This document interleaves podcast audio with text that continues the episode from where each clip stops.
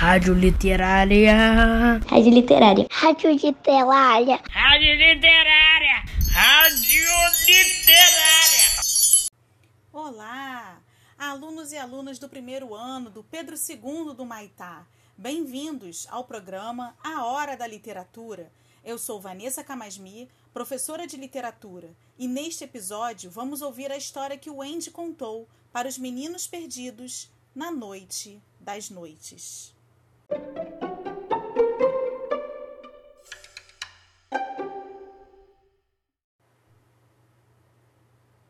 Então, escutem, disse o Andy, se preparando para contar sua história, com Miguel sentado no chão, ao lado do banquinho dela, e sete meninos deitados na cama. Era uma vez um homem. Eu preferia que fosse uma moça, disse Caracol. Eu preferia que fosse um ratinho branco, disse Bico. Quietos! ralhou a mãe deles. Havia uma moça também? Ah, mamãe! exclamou o primeiro gêmeo. Você quer dizer que ainda há uma moça também, não quer? Ela não morreu, morreu? Ah, não. Então eu fico muito feliz por ela estar viva. Você está feliz, João? Claro que sim. E você, Bico? Muito. E vocês estão felizes, gêmeos? Pra caramba! Minha nossa! suspirou Wendy. Menos barulho! disse Peter, exigindo que o Wendy tivesse uma chance justa de falar, embora achasse aquela história pavorosa. O nome do homem, continuou Wendy, era Sr. Darling, e o nome da moça era Senhora Darling. Eu conheço os dois, disse João para irritar os outros. Eu acho que conheço também, disse Miguel, sem muita certeza. Eles eram casados, sabia? explicou Wendy. E o que vocês acham que eles tiveram? Ratinhos brancos! exclamou Bico inspirado. Não! Ah, eu não tenho ideia, disse Firula, que conhecia a história toda. Quieto, Firula! Eles tiveram três descendentes. E o que são descendentes? Bom, você é um descendente, gêmeo. Você ouviu, João? Eu sou um descendente. Descendentes são só crianças, disse João.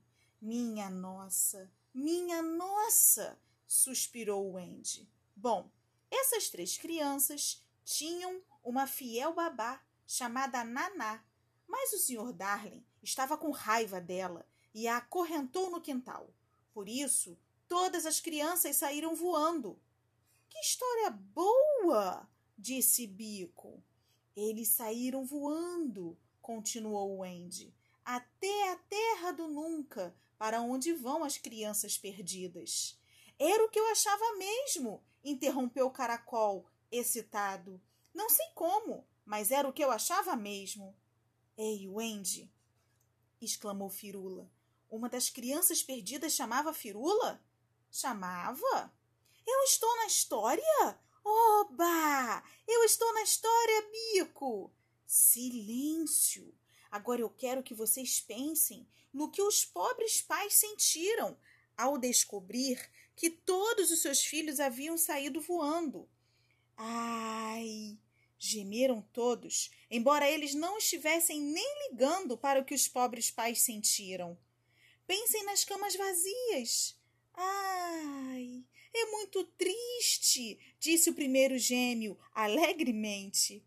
Eu não vejo como isso pode ter um final feliz, disse o segundo gêmeo. Você vê, Bico? Eu estou muito nervoso.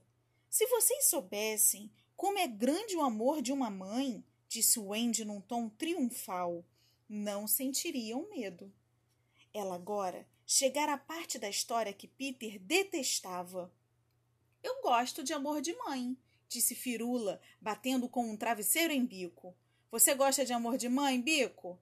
Adoro, disse Bico, devolvendo o golpe. E vocês sabem o que aconteceu? disse Wendy com complacência. Nossa heroína sabia que a mãe sempre deixaria a janela aberta para seus filhos poderem entrar. Por isso, eles passaram anos longe de casa, se divertindo muito. E eles voltaram algum dia?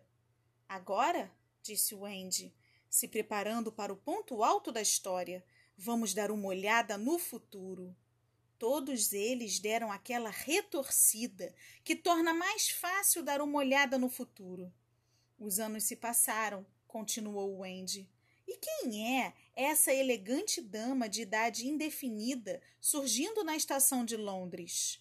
Ah, Wendy, quem é? exclamou Bico muito agitado, como se não soubesse. Será que é? É, não é. É, é a bela Wendy. Oh!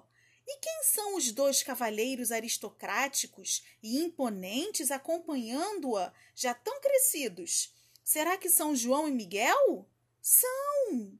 Oh! Estão vendo, queridos irmãos? disse o Andy, apontando para cima. Lá está a janela, ainda aberta. Ah, e agora nós seremos recompensados por nossa sublime fé no amor de mãe. E eles voaram para sua mamãe e seu papai. E como será impossível descrever a felicidade da cena que se seguiu, nós vamos parar por aqui. E vocês, queridos ouvintes, já sentiram felicidade? Quando?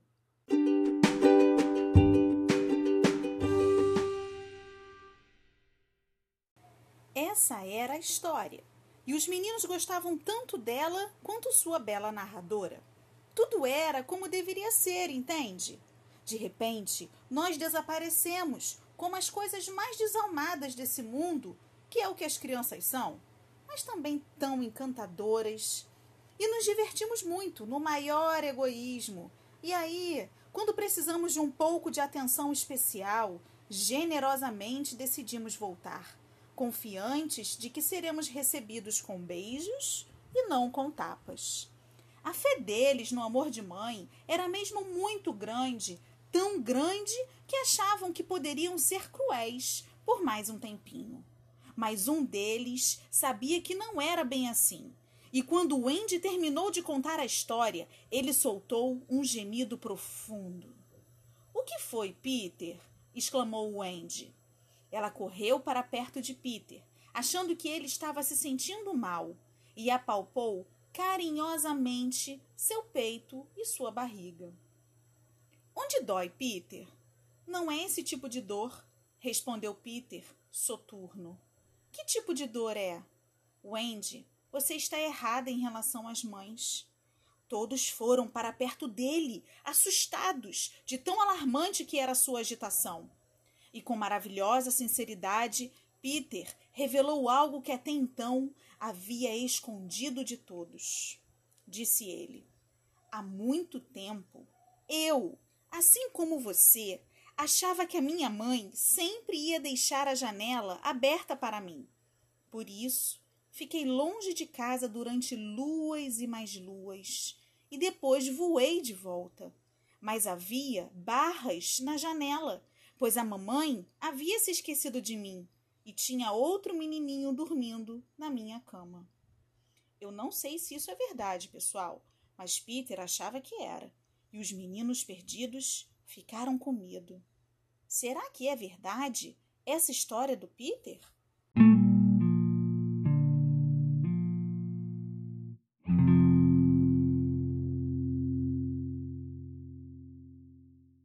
Hum, então, ouvintes, Será que é verdade essa história de Peter? Escrevam pra gente. Entrem no Padlet, cliquem no coração, escrevam um comentário, postem uma ilustração ou gravem um áudio no Padlet. Vocês também podem se comunicar conosco pelo mural virtual da série ou pelo e-mail projetomemórias2020@gmail.com. Sintonizem na nossa rádio literária. Fiquem conosco na frequência poética do programa A Hora da Literatura.